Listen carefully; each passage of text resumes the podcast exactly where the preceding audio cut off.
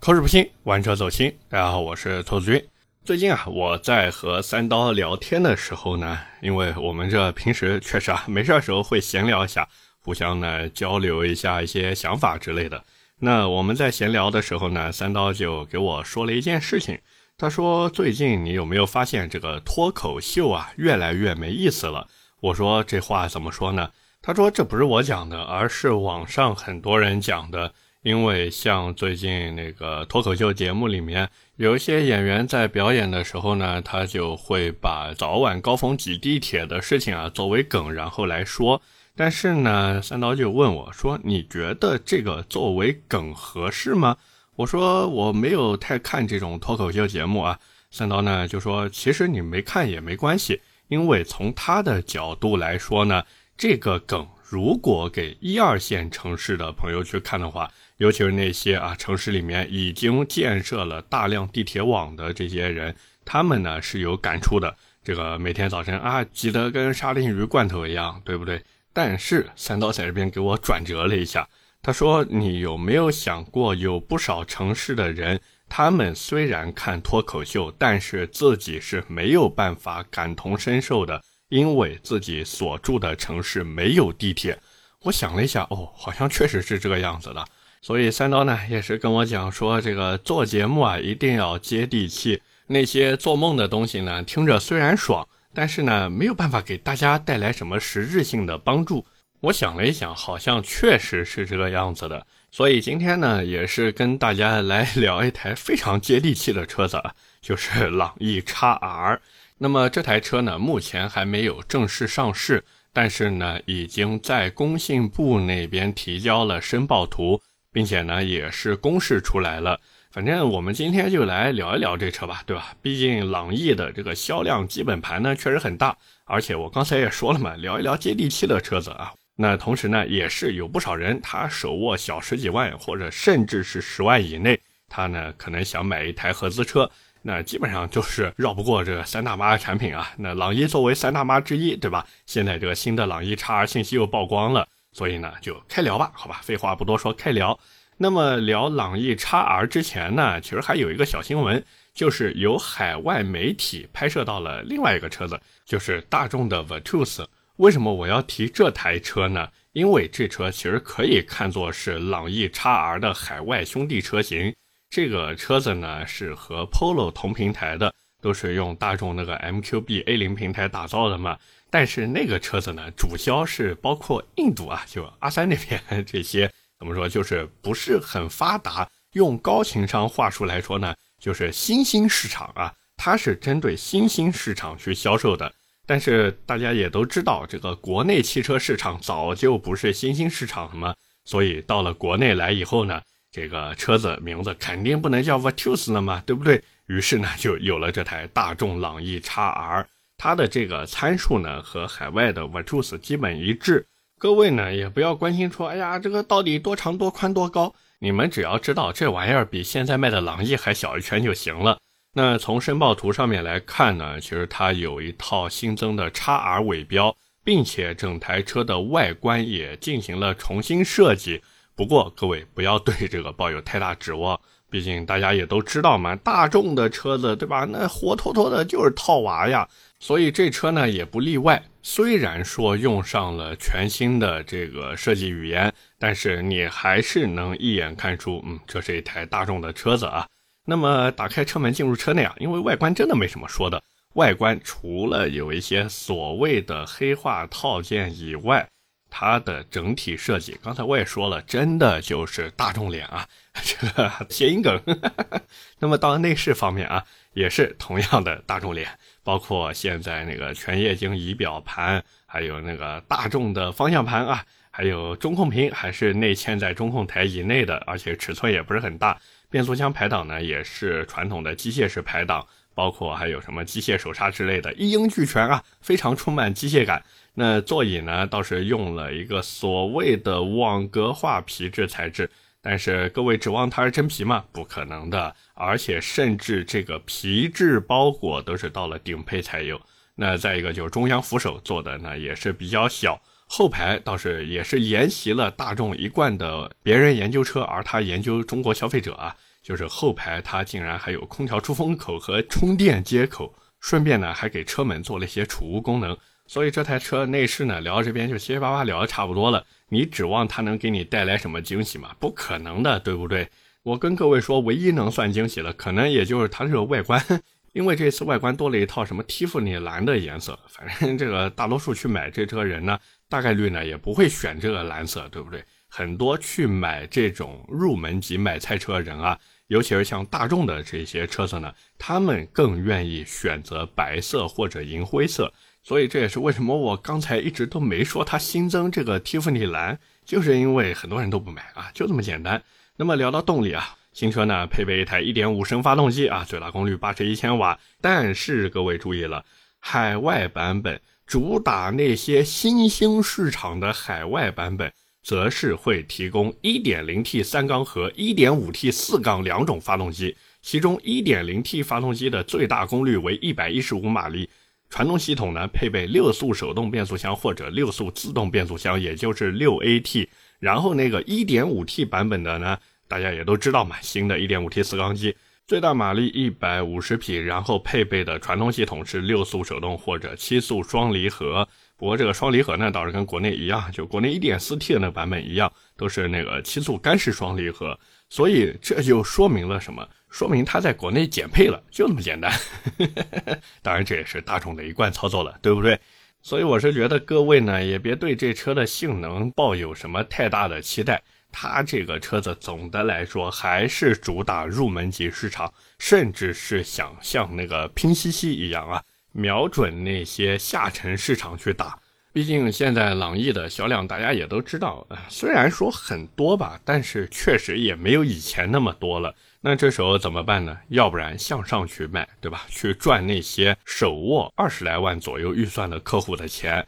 但是在这个价位里面，就是讲二十万左右的价位里面呢，上汽大众那边已经有帕萨特这款产品了。虽然说之前被人吐槽说这个买车要送头盔，但是现在毕竟啊偷偷的把 A 柱加强了嘛，所以卖的也还可以。这时候对于上汽大众来说，他们只能往下去走。毕竟，即便上汽里面还有个上汽斯柯达，但是大家也都知道，斯柯达那边真的过的是朝不保夕的，谁都不知道哪一天斯柯达就退出中国市场了。那这时候上汽大众怎么办呢？只能靠自己了吗？所以这就是为什么他们要推出朗逸 x R 这台车，看似是为了出一个更加亲民的产品，但是实际上呢，就是进阶客户的钱他挣不到了。于是呢，就想来挣入门客户的钱。说的再难听一点，他就是想去挣穷人的钱，就这么简单。那么聊到这边，既然说到钱了嘛，对吧？已经聊到刀的事了，那我们也来说一说这个朗逸 x R 有可能卖多少钱。那么各位也都知道，现款的朗逸指导价是十点零九到十五点零九万，但是看似跨度那么大呢，实际上它里面的版本非常多。像1.5升自吸版本，指导价12.09到13.09万；1.2T 的只有一款，13.09万的对标1.5自吸顶配的这个价格，这个呢纯粹就是做做样子的，没什么人去买 1.2T 的版本。那再往上呢，就是 1.4T 的朗逸，卖13.79万和15.09万，这个 1.4T 版本呢也就两个配置啊。那现在优惠呢，基本上都是在两万多块钱。有的地方据说能干到三万甚至更多，反正这个大家参考一下吧，好不好？那作为朗逸的廉价版，这台朗逸 x R，刚才我们也说了，它在国内只有一点五升的版本，至少目前是这个样子，对吧？尺寸又比朗逸小一圈，所以我猜它大概率就是在比一点五自吸的朗逸呢便宜个一万左右，最多也就是这个样子了。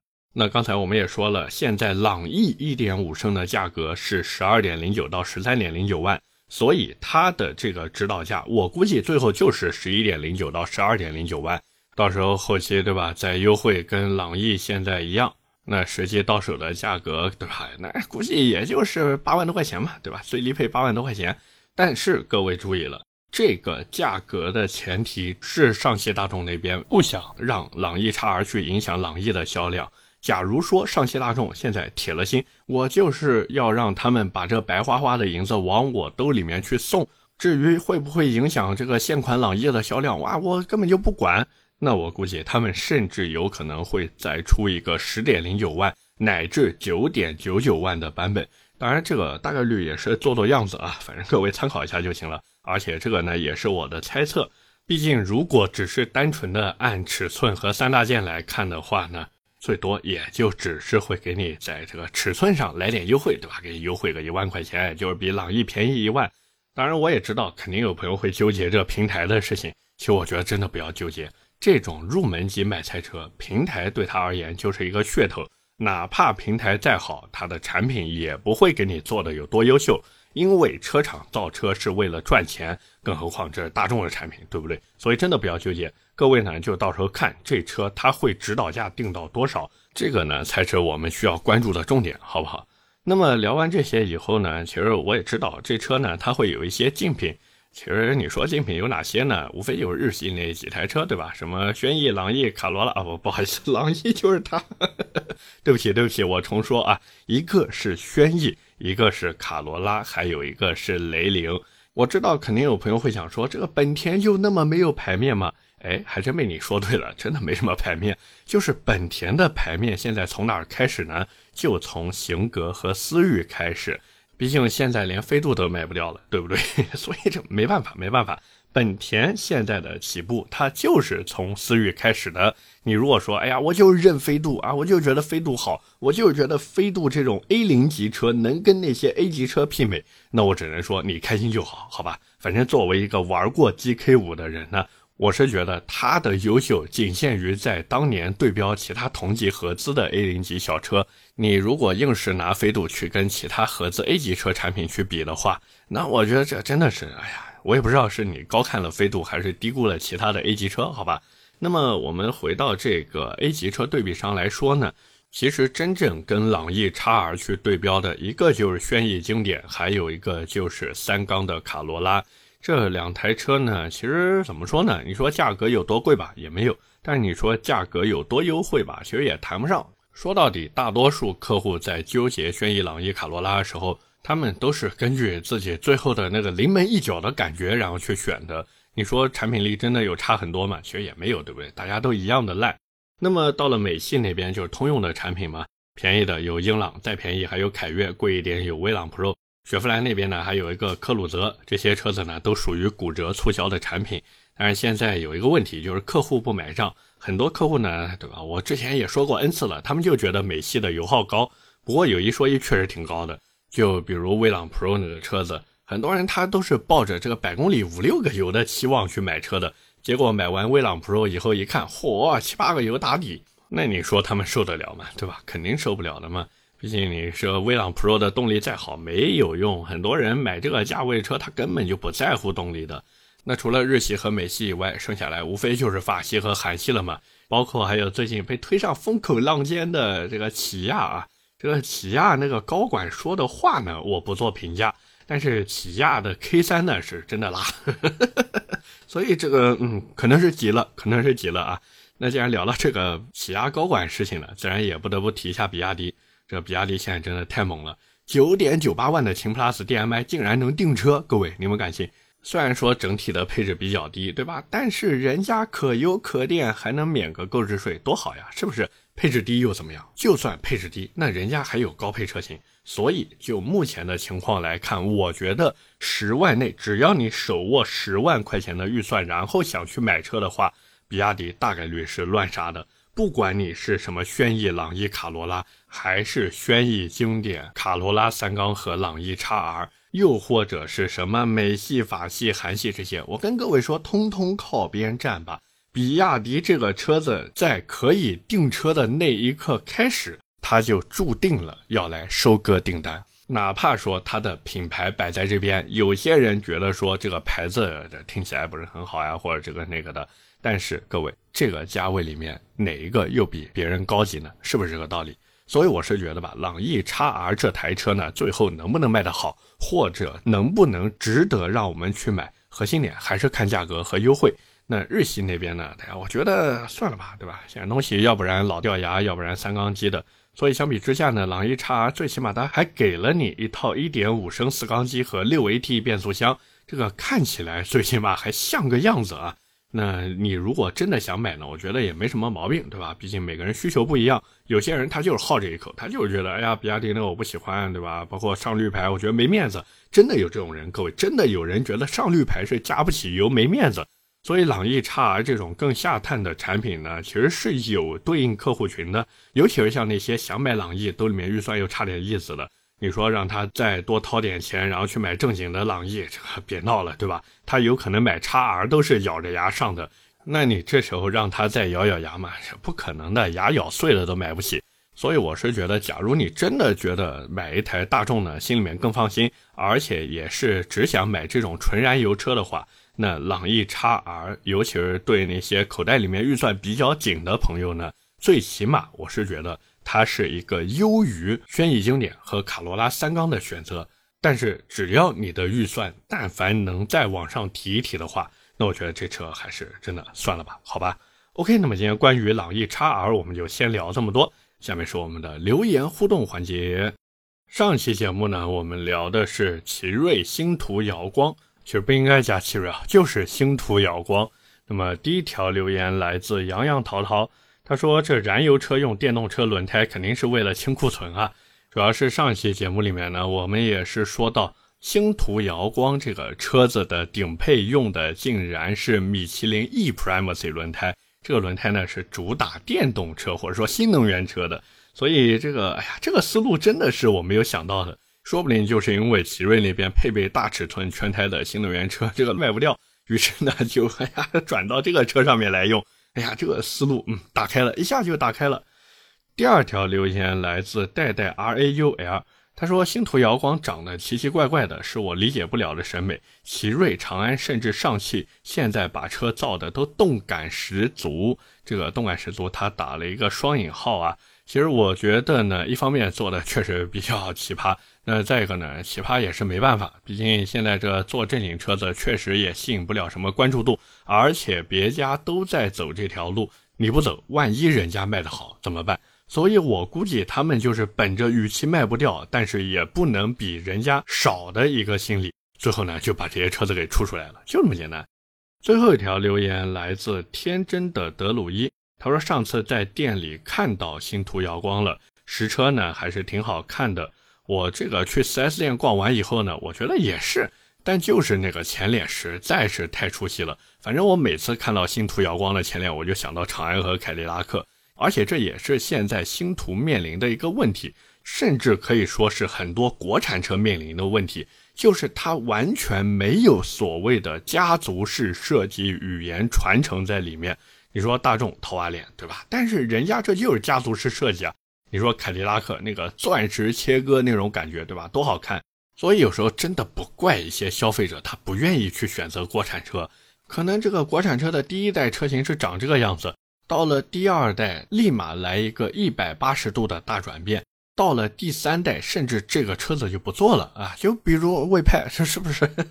所以我是觉得，真的国产厂家还是要研究研究怎么做传承性。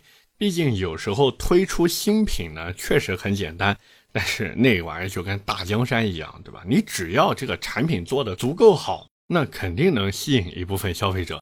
但是你总不可能靠这一款产品、这一代车型去把饭给全都吃完吧？是不是？所以我觉得真的好好研究一下传承性吧。OK，那么以上就是我们今天这期节目的全部内容了，也是感谢各位的收听和陪伴。我的节目会在每周一和每周四更新，点赞、评论、转发是对我最大的支持。各位，如果还有什么想听的车或者想聊的话题，也欢迎在下方评论区留言。我们下期节目接着聊，拜了个拜。